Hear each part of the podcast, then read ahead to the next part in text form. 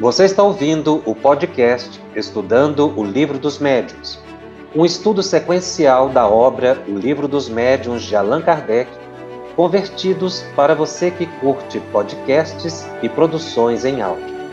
Essa é a nossa forma de transmitir esperança, conhecimento e alegria. Olá, sempre uma alegria estar aqui com você para darmos continuidade ao estudo de O Livro dos Médiuns, aqui pela FEB TV. Este é o programa de número 48 da série Estudando o Livro dos Médiuns. Nós estamos no capítulo 14 da segunda parte de O Livro dos Médiuns. Nós estamos estudando o item é, 159 de O Livro dos Médiuns. Este é o, o terceiro programa sobre este capítulo. Por quê? Porque é aqui que Allan Kardec define médium e mediunidade. E a definição ela é ampla, bastante complexa.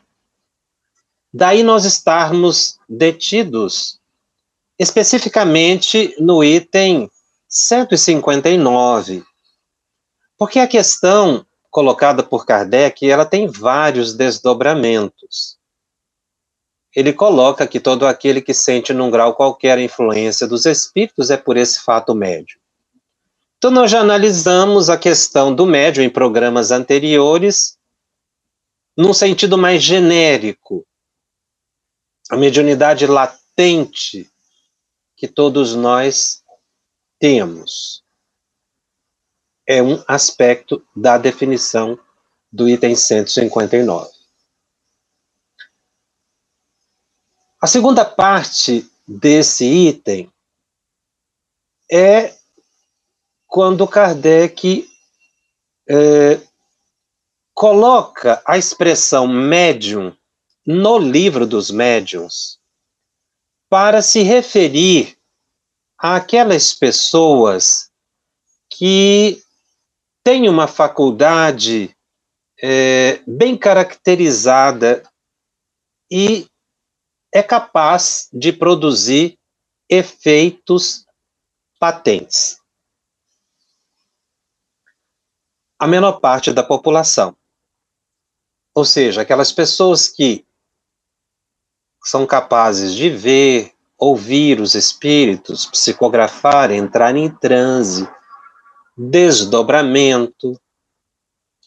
Então, como Allan Kardec, no livro dos médiuns, utiliza a palavra médium para se referir a essa categoria de pessoas, sui generis, não é? é a palavra acabou se popularizando para se referir apenas a essa parcela da população. As pessoas dotadas de possibilidades psíquicas mais amplas. Nós já comentamos isso em programas anteriores, e é sempre bom a gente estar revendo e fazendo uma ligação, porque nós vamos ter outros estudos sobre esse capítulo. Que, na verdade, depois dessa definição do item 159, Allan Kardec ele entra numa análise ou apreciação das variedades de médiums ou de manifestações mediúnicas. Foi aí que nós comentamos, e aqui retomando a ideia de que, na verdade, nós temos uma faculdade só, que é multiforme, ou seja, ela se manifesta de muitas formas. Então, veja o que nós estamos colocando. Médio em sentido geral, que tem a faculdade latente, que tem é, percepções inespecíficas. Uma intuição de quando em vez uma premonição, mas nada de forma contínua. São os indícios que Kardec mencionou.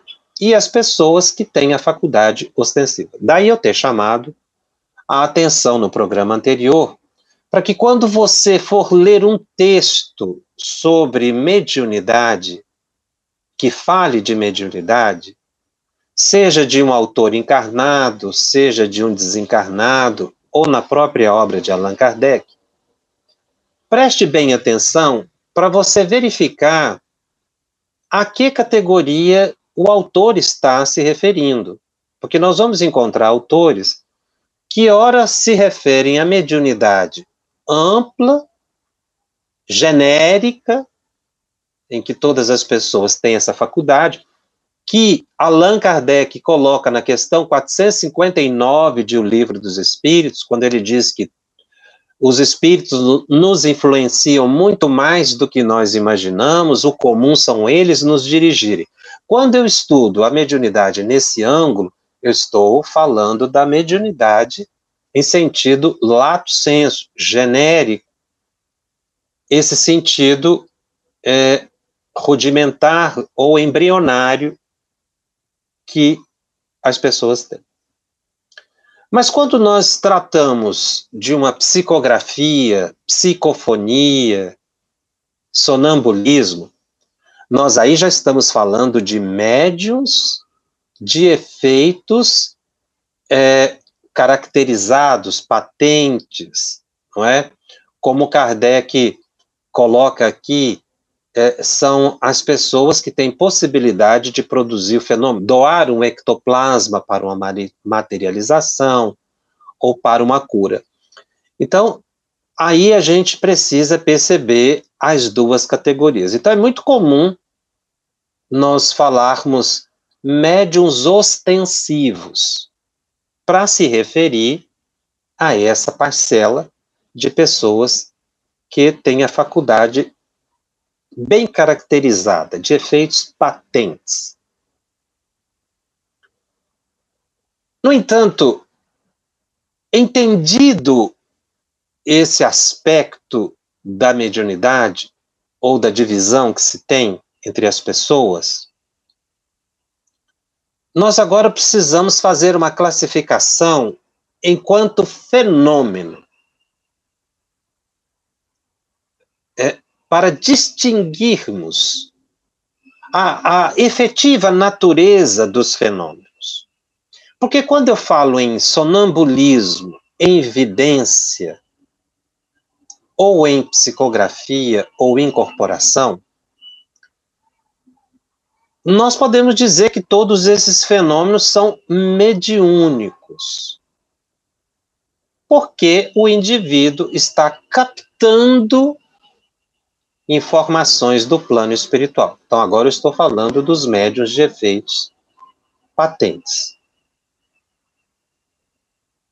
Então, nós temos sonâmbulos, pessoas que caminham dormindo, pessoas que falam, pessoas que desdobram uma reunião mediúnica, pessoas que têm vivência, os psicógrafos, os médios de incorporação. Mas esses fenômenos têm uma diferença fundamental. E é por isso que eu vou tratar desse assunto neste programa, porque daqui para diante nós vamos falar dos tipos de médiums ostensivos e de mediunidades, que é uma classificação que Kardec faz. Então, ele, ele fala dos médios de efeitos físicos, mas fala dos audientes, dos falantes, dos videntes, dos sonâmbulos. E nós vamos chegar num programa mais adiante, no livro dos médios, em que Allan Kardec vai identificar um tipo de fenômeno que os espíritos esclarecem para ele, que são aqueles produzidos pela alma do médium. Eu estou até antecipando o tema, porque será motivo de um programa mais adiante. Mas é naquele momento que Allan Kardec indaga se a alma do médium pode se manifestar e os espíritos dizem que sim. E ele faz uma contra-pergunta: se isso não confirmaria a tese de que todos os fenômenos são produzidos pela alma do médium. E aí os espíritos respondem a Kardec que o ato da alma do médium poder se manifestar não inibe que outras almas ou espíritos possam se manifestar pela mesma pessoa. Por que, que eu estou antecipando esse assunto? Porque nessa classificação que Allan Kardec faz, ao ele citar esses vários tipos de possibilidades de manifestação da faculdade mediúnica, ele não faz nesse momento uma distinção entre os fenômenos que são produzidos pela alma do médium e os fenômenos que são de intermediação, aqueles que são produzidos por espíritos.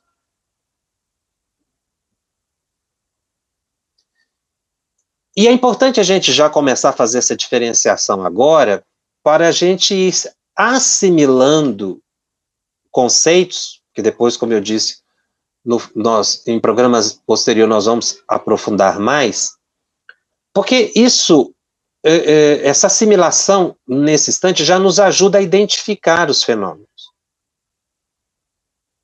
E, e perceber o que realmente acontece numa reunião mediúnica. Então, na observação de Allan Kardec, ele verificou que a palavra mediunidade, que até no programa passado eu coloquei cinco ângulos de percepção da palavra mediunidade por Emmanuel, mas agora eu vou fazer uma classificação quanto ao fenômeno. Aquela classificação de cinco ângulos foi em relação à faculdade psíquica. Agora, em relação ao fenômeno. E nós vamos dividir em dois: os fenômenos produzidos pela alma do médium e os fenômenos produzidos por espíritos em associação com o médium. Então, dentro do grande guarda-chuva mediunidade, nós temos dois tipos de fenômeno que são bem diferentes. Por exemplo, quando o indivíduo está num fenômeno de sonambulismo, num transe sonambúlico, o que, que está acontecendo? O indivíduo dorme, um sono natural ou um sono provocado por uma hipnose, por exemplo, e a alma se afasta do corpo. Ela se exterioriza, ou o que Kardec chama de ela se emancipa. Ah, todas as noites nós nos emancipamos, porque nós saímos do corpo. Mas algumas pessoas são capazes de, ao saírem do corpo, se afastarem do corpo, uh, se manifestarem através do próprio corpo. Ou seja, ela fala, ela anda. Não tem um desencarnado, uma alma, um espírito conduzindo o corpo do médium. É a própria alma que está conduzindo, mas ele está em transe. Isso faz, isso se faz de forma inconsciente. A pessoa não percebe. Como eu disse, tem algumas pessoas que têm essa possibilidade. A pessoa vai dormir o sono natural da noite, de repente ela começa a falar, ela começa a andar, ela vai num cômodo, vai no outro. Você vê que a pessoa está dormindo. Isso é um sonambulismo. O que, que está acontecendo? A alma, e aí eu vou utilizar a palavra do médium para facilitar a explicação, é que está comandando o próprio corpo. Esse é um tipo de fenômeno. Um fenômeno produzido pela alma do médium. Esse fenômeno é diferente de um outro fenômeno, o da incorporação. O que, que acontece na incorporação ou psicofonia?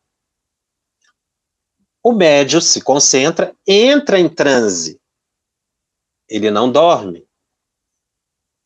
Muitas vezes ele está lúcido.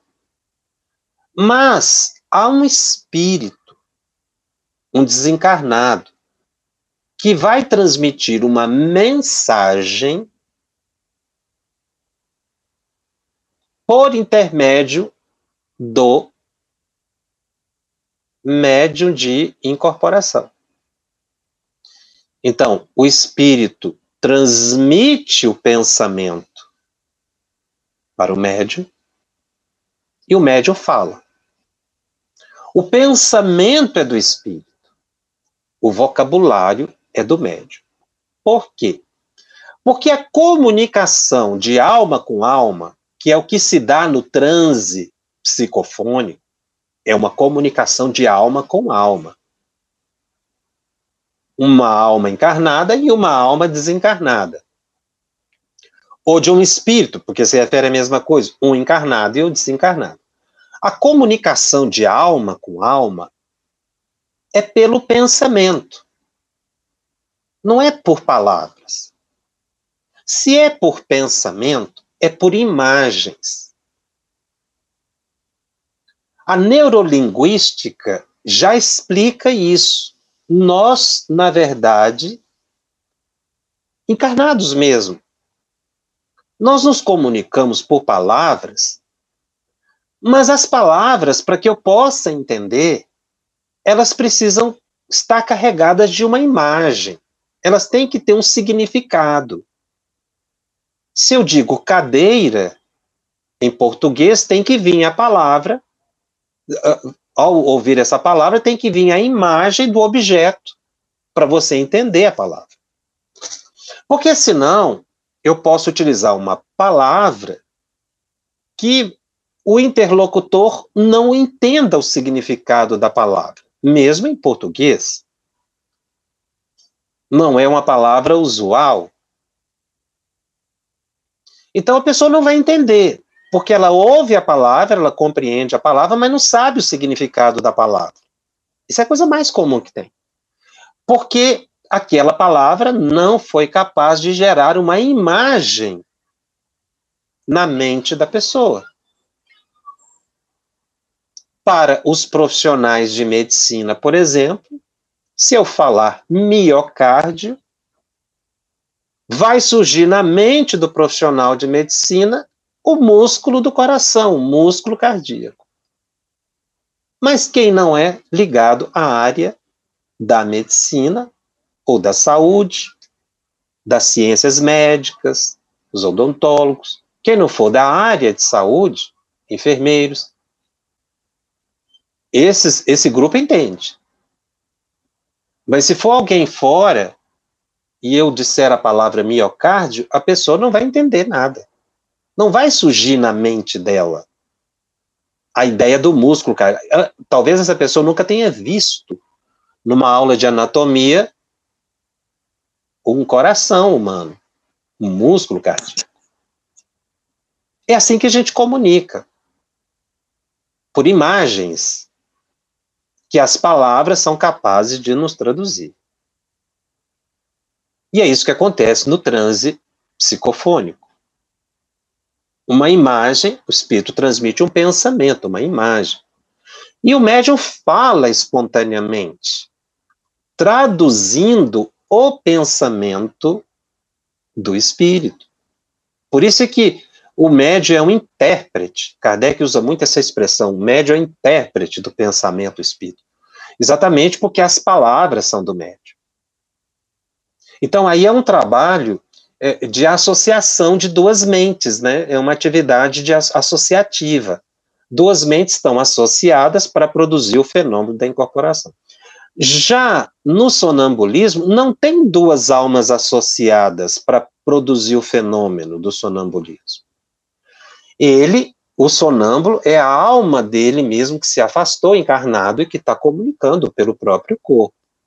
Não quero nem colocar aqui a hipótese de o anjo de guarda desse sonâmbulo estar do lado, que, que é muito comum, ajudando, amparando.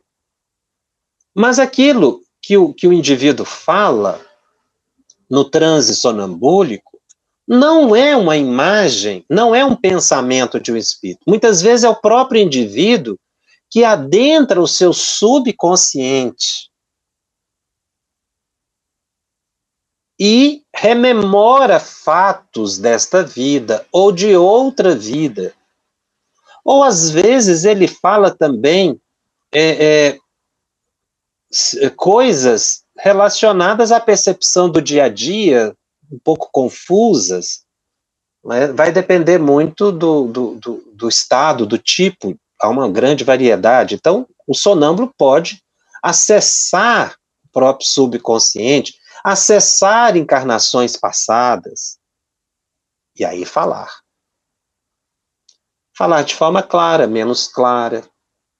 Se ele for uma pessoa equilibrada, ele pode acessar, às vezes numa reunião mediúnica, o seu subconsciente e trazer uma mensagem belíssima. Essa, inclusive, é a hipótese que Allan Kardec coloca no livro A Gênese, em relação a Camille Flammarion. Quando ele psicografa a Gênese, que ele fala né, de astronomia, quando ele psicografa a astronomia, ali o espírito era Galileu Galilei. Mas há a hipótese muito, muito segura de que é, é, Camille Flammarion tenha, seja a reencarnação de Galileu Galilei. Então, naquele momento em que Camille Flammarion estava psicografando, ele estava acessando o seu subconsciente. E aí, grande astrônomo que foi em vida passada, foi capaz de trazer grandes ensinamentos. Cremos nós que ele, naquele instante ele estava assessorado por espíritos elevados que estava o, o, ajudando-o a escrever, ou então aquela experiência que ele teve em vida passada facilitou a transmissão dos pensamentos dos elevados mentores da equipe do Espírito de Verdade. Estamos colocando como hipótese porque é uma questão bastante polêmica e discutida. Mas para dizer o quê? Que muitas vezes acessar o subconsciente não é algo negativo. Pode surgir uma mensagem excepcional em função de uma experiência grandiosa que o indivíduo teve no passado. Então, todos os dois fenômenos são importantes, acontecem e são válidos. Não há que se criticar um sonâmbulo que, adentrando o próprio subconsciente e assessorado por um espírito superior, escreva com maior facilidade. Mas aí ele está numa situação de sonâmbulo. Ele não é um médium típico, porque ele não está trazendo o próprio pensamento do espírito, mas recordações subconscienciais. Nesse mesmo estado, se o indivíduo estiver desequilibrado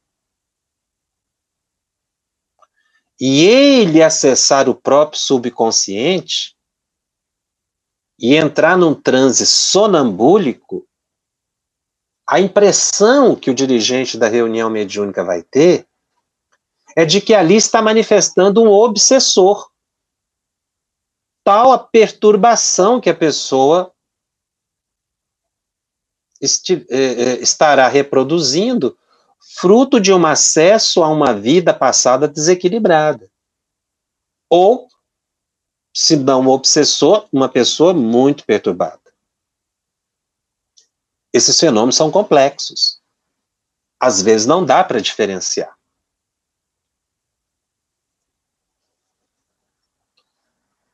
E essa foi exatamente a crítica que Allan Kardec mais recebeu na sua época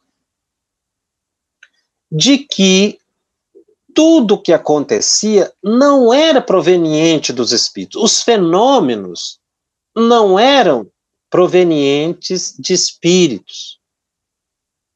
Espíritos não se manifestavam. Tudo era força da mente, força nervosa, alucinação, inconsciente, subconsciente. Não é?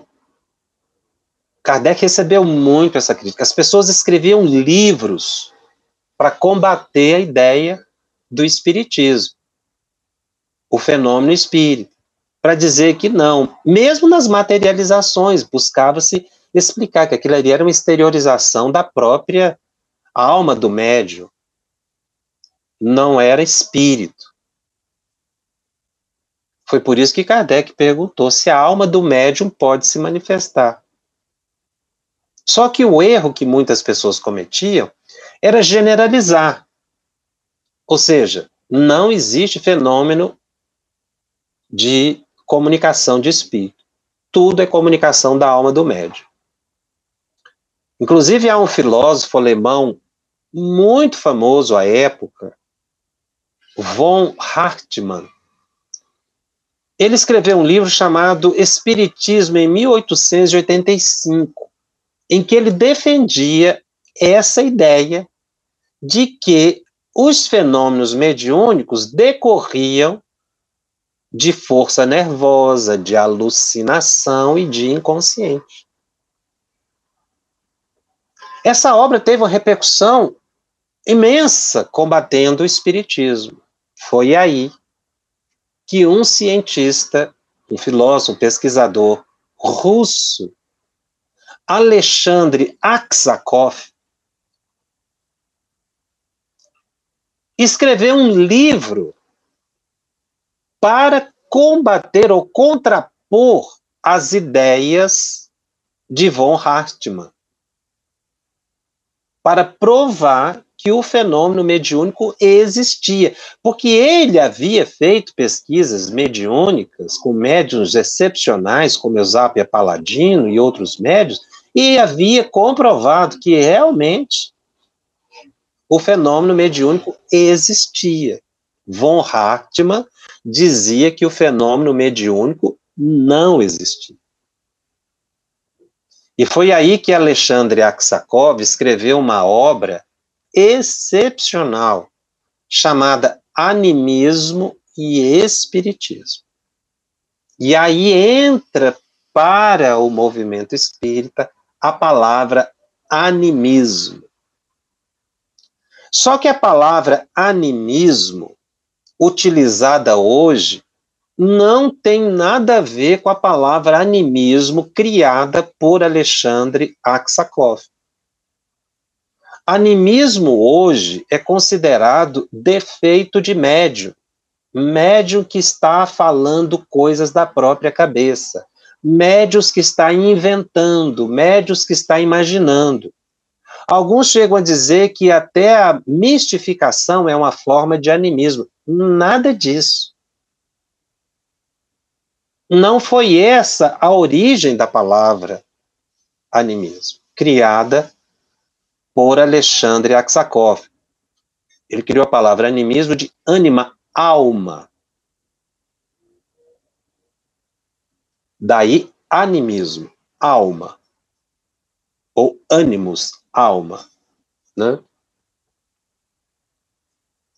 Nunca foi utilizada a palavra animismo para dizer que o médio está inventando. Então, o médio, às vezes, na reunião mediúnica, ele está ali manifestando, você está vendo que ele está falando coisa da cabeça dele, ele não está em transe, é uma pessoa inexperiente. Só que essa questão do animismo é tão séria que muitas pessoas deixam de, de trabalhar na, na, área da mediunidade, deixam a reunião mediúnica, com medo de que tudo que ela está falando é da cabeça dela, que na verdade é animismo. Ou seja, é eu que estou falando. São coisas da minha cabeça. Isso é animismo. Não é animismo. O indivíduo pode até estar, não é, nessa situação, está imaginando, mas aí é imaginação. Existem pessoas que, na verdade, com medo de estar fraudando, afastar da reunião mediúnica. Isso não deve acontecer. Porque é só o indivíduo perseverando é que ele vai conseguir diferenciar pensamentos. Se ele não perseverar, se ele não tiver paciência, se ele não estudar, ele abandona. Porque a pessoa quer da noite para o dia ter uma mediunidade hipersensível. E não é assim. Depende de desenvolvimento, de prática. É com o tempo que o indivíduo aprende a diferenciar o pensamento do comunicante do dele. Então, o Alexandre Aksakov, na verdade, quando ele escreve o livro Animismo e Espiritismo, ele faz um, um, um estudo muito interessante. Ele, na verdade, ele cria duas palavras. Ele cria uma palavra para personismo, para definir um tipo de fenômeno, e animismo, para definir outro tipo de fenômeno. A palavra personismo acaba não sendo muito utilizada no movimento espírita, e nem por nenhum autor é, desencarnado através de Divaldo, Chico, Ivone, a gente não vê essa palavra sendo utilizada, mas a palavra animismo, sim. Os espíritos é, consagraram a palavra animismo, não no, no, sentido de defeito do médium, obviamente. O que, que é o personismo de Alexandre Aksakov, que está no livro Animismo e Espiritismo, de dois volumes, publicado pela FEB? O personismo de, de Aksakov seria exatamente esse adentrar na subconsciência e falar. Ele está em transe, seria um desdobramento da consciência, mas o indivíduo estaria falando dos seus arquivos mentais. Ele utiliza a palavra personismo de persona, máscara, então, o indivíduo estaria falando da própria personalidade. E o animismo? Já o animismo, para Aksakov, seriam fenômenos psíquicos inconscientes, mas produzidos fora da esfera corpórea do médium. Os dois, tanto o animismo quanto o personismo, são manifestações da alma do médium. Um exemplo de personismo, o sonambulismo, para Aksakov seria um personismo, ou seja, a alma do médium está se manifestando. Por acesso ao subconsciente. E no animismo? No animismo, é a alma do médium que está se manifestando também, só que não internamente, a nível de, sub, nível de subconsciência, mas externamente. Ou seja, uma telepatia. Na telepatia, é uma mente comunicando com a outra, é a alma do médium comunicando com outra alma, não tem uma alma intermediando como na psicofonia ou na psicografia. Ou seja, Aksakov concorda que existem realmente fenômenos produzidos pela alma do médium. Que foi o que a resposta que Kardec obteve dos espíritos. Mas na pesquisa de Aksakov, ele diz o seguinte, que apesar de existirem fenômenos produzidos pela alma do médium, o personismo e o animismo, existem fenômenos produzidos por espíritos. E aí ele usa uma palavra, espiritismo. Ele diz que o espiritismo seriam os fenômenos de intermediação em que espíritos se comunicam através das pessoas. Só que nesse livro ele chega a um ponto em que ele diz o seguinte: esses três fenômenos não são muito simples de separar, não, porque muitas vezes um espírito está se manifestando o pensamento é do espírito, Mas existem também componentes do subconsciente do médium. E é verdade isso. É a vestimenta das palavras que nós mencionamos, né? a vestimenta do pensamento, as palavras do médium. A palavra que acabou ficando dos três, não é, das três definições, foi mediunidade ou fenômeno mediúnico. Em substituição, Alksakov chamou de espiritismo, ou seja, fenômenos mediúnicos, fenômenos de intermediação, psicografia. Um espírito usando um médium e o médium escreve. Um espírito transmitindo um pensamento para um médium e o médium fala. Fenômeno mediúnico. E o outro conceito que acabou ficando foi fenômeno anímico. Ou seja, fenômenos em que a alma do médium ela transmite a comunicação como no caso do sonambulismo, da telepatia, e nós vamos incluir aqui a vidência como um fenômeno anímico. Porque na vidência é a alma do médium que vê, não tem uma alma vendo através do médium. O médium audiente é, o é a alma do médium que ouve. A psicometria, que eu já estudei em programas passados, é a alma do médium que sente o ambiente, que percebe os fluidos. São fenômenos perceptíveis pela alma do médium. O médium entra no ambiente e sente os fluidos do ambiente, bem-estar, mal-estar. Não tem um espírito que provocou isso nele.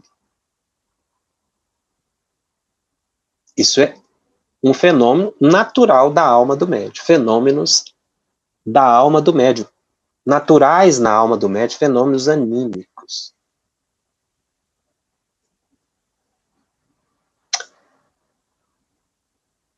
Nós dissemos que a palavra animismo foi a que ficou, porque nós vamos inclusive ver Emmanuel fazendo essa correção no livro Emmanuel, psicografado por Chico Xavier, o mentor entra nesse tema do Aksakoff. Ele diz o seguinte no capítulo 14, analisando subconsciência nos fenômenos psíquicos.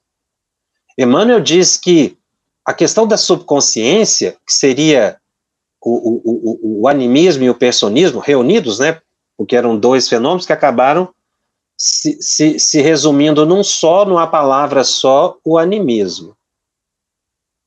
Porque aí animismo passou a englobar o sonambulismo e a telepatia, enfim, uma palavra só. Emmanuel diz que essa crítica que se diz que, que tudo é da subconsciência do, do, do, do médium, ela é indevida. Por causa da generalidade, tudo. Existem sim fenômenos em que o médium. Existem fenômenos em que o médium adentra o próprio subconsciente. O sonambulismo, o médium adentra o subconsciente. Muitas vezes ele está psicografando e também pode adentrar o subconsciente. Mas veja bem, nesse caso é um fenômeno anímico. O médium acessa o subconsciente. O erro é quando você generaliza, fala que tudo é subconsciente. Não, mas o médium pode adentrar o próprio subconsciente. Mas há uma coisa interessante. O médium entra adentro do próprio subconsciente, mas quando assina a mensagem,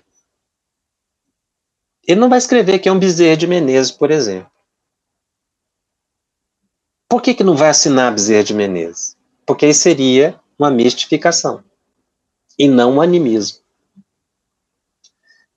Ele vai colocar um nome ou de uma personalidade muito antiga, que pode ter sido ele, na vida passada, como o caso de Flammarion e, e, e, e Galileu Galilei, há essa hipótese, ou colocar um nome desconhecido, ou não assinar.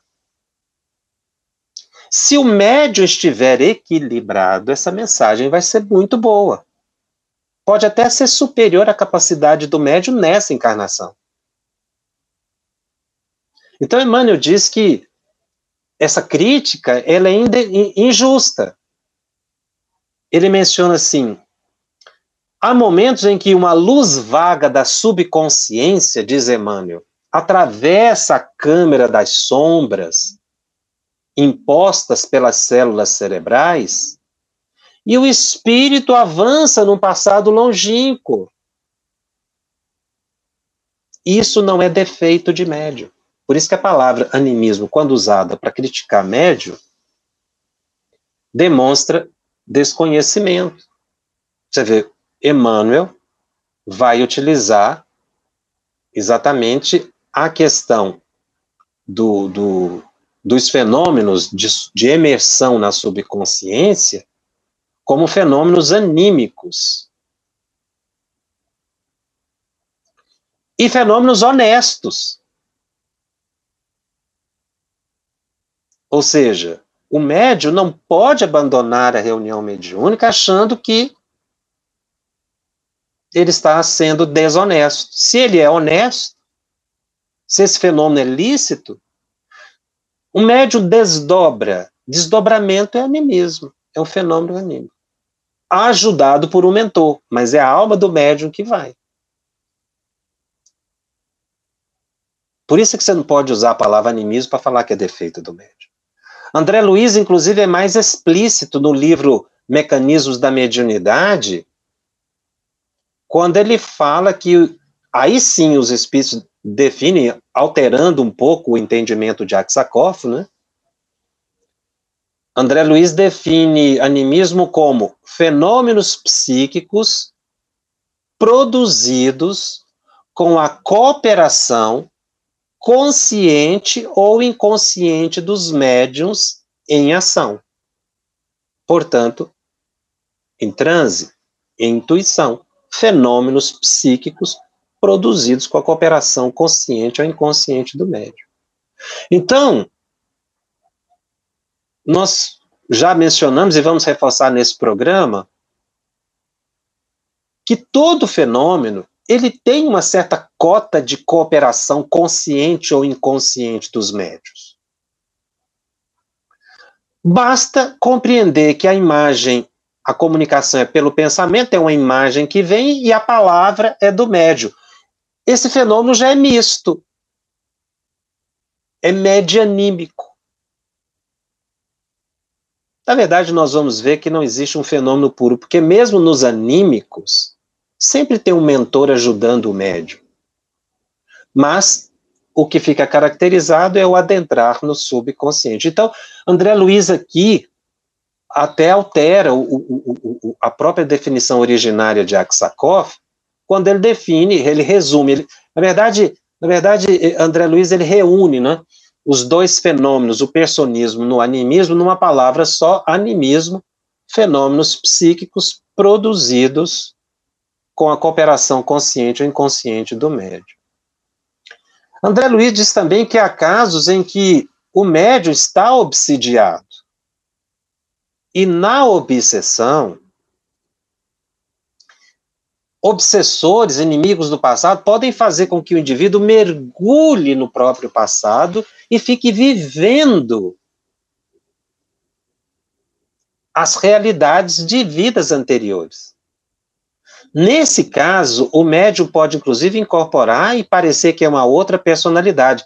André Luiz diz que, nesse caso, a pessoa que está nesse estado, ela tem que ser recebida com muito carinho, às vezes o, o dirigente não vai perceber, e deve esclarecer o espírito como outro qualquer. Mas há algo importante que o dirigente vai observar.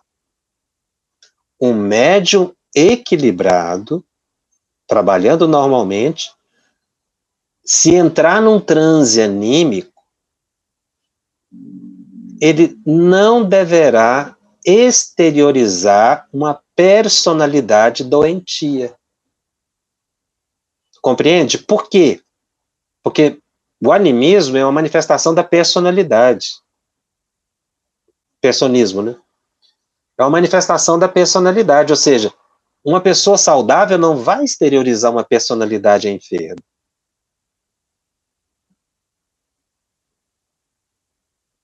Então, se o médio exterioriza um pensamento equilibrado, pode até ser um transe anímico, mas ele não vai estar doente.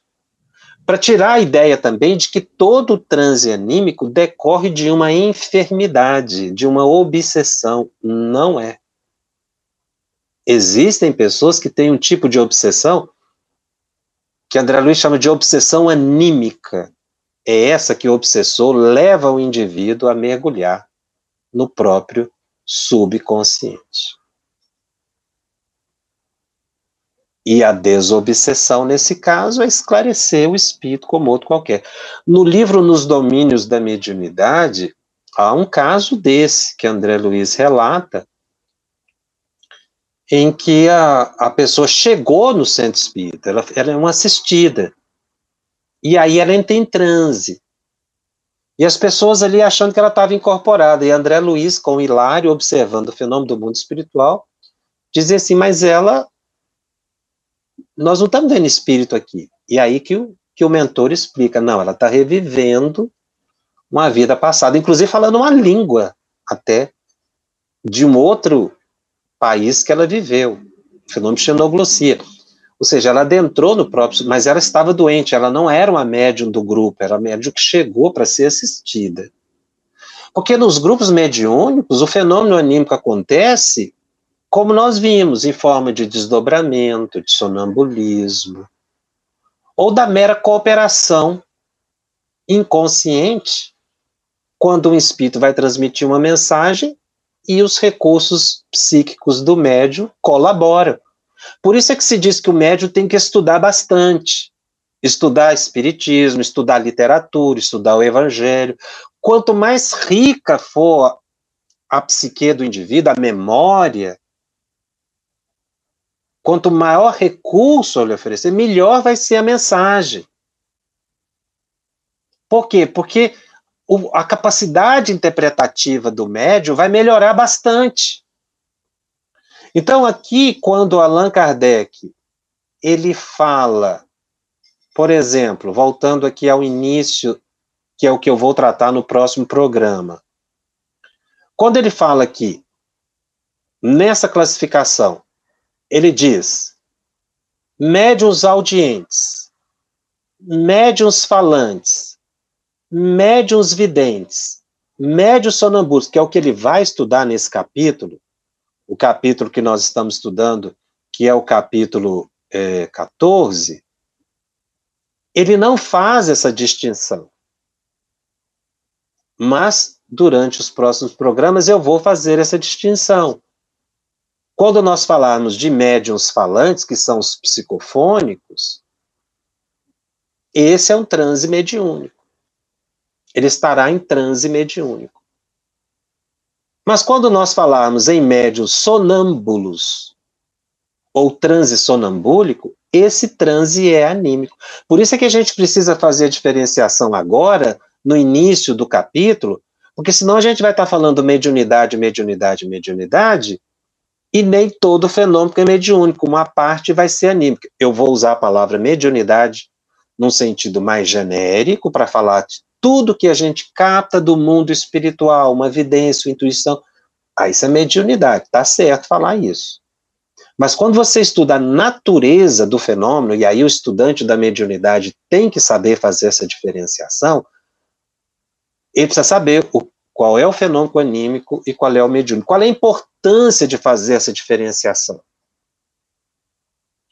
É não usar a palavra animismo como crítica a e nem médium se autocriticar usando uma palavra que não tem o sentido. Ah, eu estou falando coisa da minha cabeça, eu vou abandonar porque tudo vem na minha cabeça. É normal isso. No início você não sabe diferenciar. Você só vai aprender a diferenciar com o tempo, se você persistir. Não se preocupe com isso agora. Quem tem que se preocupar com essa diferenciação é o dirigente da reunião mediúnica. Porque você não tem condições, você deve falar. E aí o dirigente, no final, vai analisar com você. É claro que no início, muito vai ser do médio, porque é normal, ele está em desenvolvimento. Mas isso nunca vai ser anulado. Depois nós vamos entrar em mais detalhes com a tem, tem mais eh, eh, detalhes aqui, mas essa explicação genérica. Até porque já me surgiram perguntas, mas você está falando que é mediunidade, mas isso aí não é animismo. Não é? Por isso é que eu estou trazendo essa, essa diferenciação já agora, para gente, para facilitar daqui para diante, para você saber. Repetindo, dentro desse dessa expressão genérica mediunidade, existem dois tipos de fenômenos. E não usarmos mais a palavra animismo num sentido pejorativo de crítica a médium. O Telegram já está aberto aí para suas perguntas. Eu sei que deve ter muitas perguntas sobre animismo, é um tema assim que, que surge muita dúvida. Vamos ver se surgiram algumas perguntas aqui para a gente tentar responder. Eu vou me ater às perguntas mais relacionadas ao programa. Animismo e misticismo. A, a Márcia me pergunta: qual a diferença entre animismo e misticismo? Animismo, como eu disse, é a manifestação da alma do médium. Mística é uma pessoa que tem que é muito crédula, que acredita em coisas sobrenaturais, é uma pessoa que que às vezes é, é, é, tem uma religiosidade exacerbada, digamos assim, é a pessoa mais mística, mais voltada a coisas imateriais e tal. Nem sempre negativo. Talvez a, a pergunta fosse qual é a diferença de, entre animismo e mistificação. Mistificação, para ocorrer a manifestar, para ocorrer a mistificação, a pessoa tem que estar em transe. Então, ela está, ela está incorporada, por exemplo. E aí, um espírito mente em relação à sua real personalidade. Ele escreve lá, Bezerra de Menezes. Eu estou usando Bezerra de Menezes porque é um dos espíritos mais não é, mistificados por aí. Então, ele não é Bezerra de Menezes. Só que esse transe não é anímico a pessoa está incorporada. É incorporação, é psicofonia. O espírito é que está mentindo. Na psicografia, você está psicografando, ele escreve lá Joana de Ângeles. E não é a Joana de Ângeles. Você vê pelo conteúdo, por exemplo. Mas o médium está em transe psicográfico. Ele não está num transe anímico. É aí a diferença. Porque na mistificação o espírito está mentindo, tem um espírito. No animismo, não, não tem um espírito diretamente. Que é, por isso é que eu estou, estou fazendo a diferença de, de, de animismo como é, é, vidência, desdobramento. Inclusive no sonambulismo pode até, até ter uma mistura em, em que a alma do médium está se manifestando e um espírito ali trazendo informações, mas a pessoa vai dizer que tem um espírito ali, ele, ele não está incorporado como um espírito. Então, na mistificação, a diferença é essa.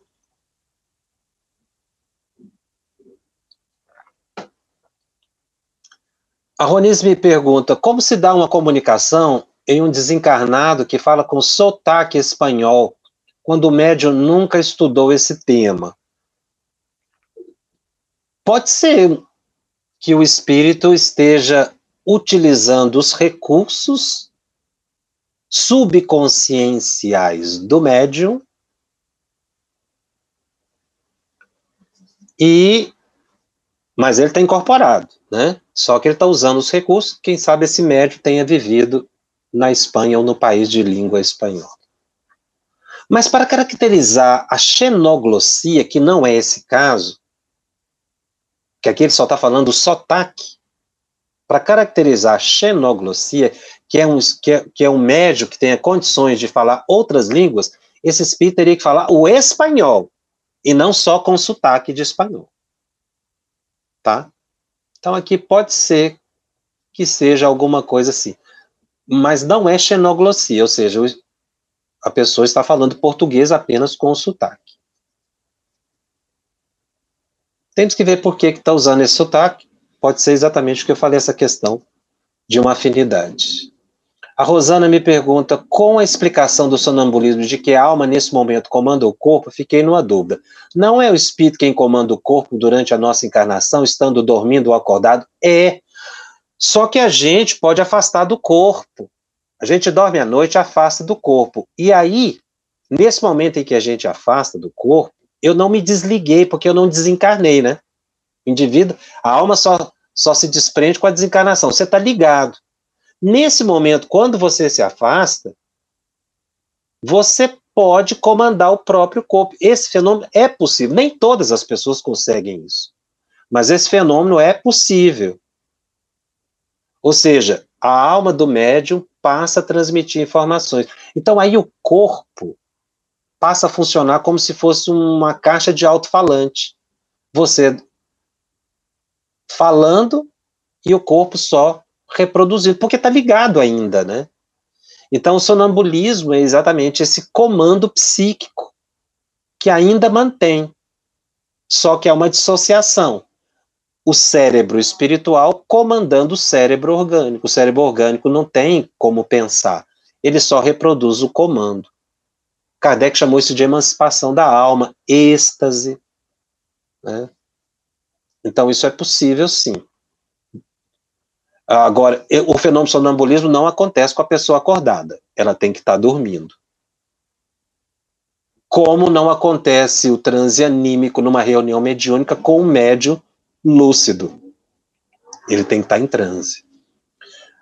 O, o, o, fenômeno anímico aconteceria pela telepatia. Aí você está lúcido, acordado, aí você está captando pensamentos. Mas veja, se você estiver captando o pensamento de um espírito e conversando com o espírito em pensamento, isso é telepatia, é um fenômeno anímico.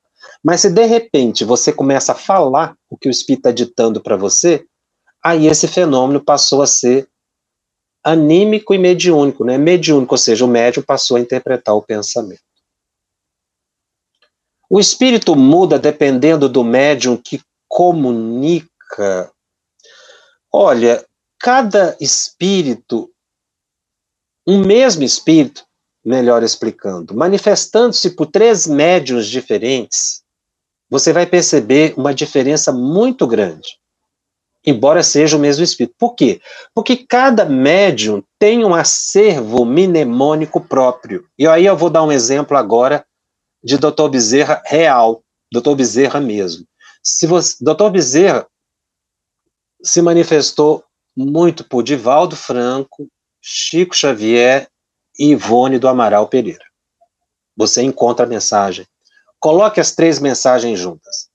Você vai ver que o pensamento é do mesmo espírito, mas muitas vezes as palavras são diferentes. Porque cada médium oferece um recurso próprio, embora sejam três médios excepcionais. Mas cada um tem características próprias. E o médium repassa essas características. Isso não é erro, isso não é fraude, isso não é ilícito, isso é normal. É assim que o fenômeno acontece. Mas é doutor Bezerra. Nesse caso, é doutor Bezerra. Então, o, há uma variedade, se você lê. Por isso que Kardec diz atenção nossa, chama atenção nossa de que a gente tem que prestar atenção no conteúdo. A Marcela me pergunta: num fenômeno anímico, a personalidade manifestante do passado pode ser superior moral e intelectualmente à personalidade atual? Sim. Mas, como o espírito não regride, é claro que nessa encarnação ela será uma pessoa ainda intelectualmente dócil, amorosa. Mas às vezes a pessoa pede para numa encarnação ter uma para ter uma experiência, uma aprovação que a engrandeça, ela pode de repente pedir para que não tenha aquela cultura do passado ou que não se dedique àquela cultura, mas no passado ela pode ser ter sido superior. Sabe quem informa um, um fenômeno como esse? Ivone Pereira. Ela fala de uma de Frederic Chopin.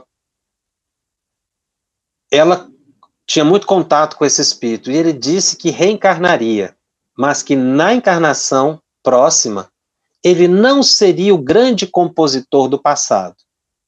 Seria uma reencarnação em que ficaria mais apagado para que ele pudesse ter outros tipos de provas e de expiações. Ele não exibiria aquilo que ele foi Chopin de vida passada.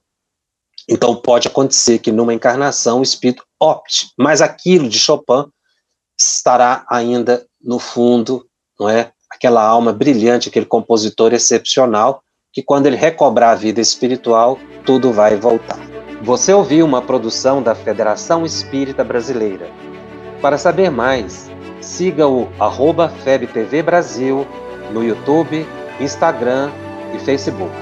Ative o sininho para receber as notificações e ficar por dentro da nossa programação. Até o próximo estudo.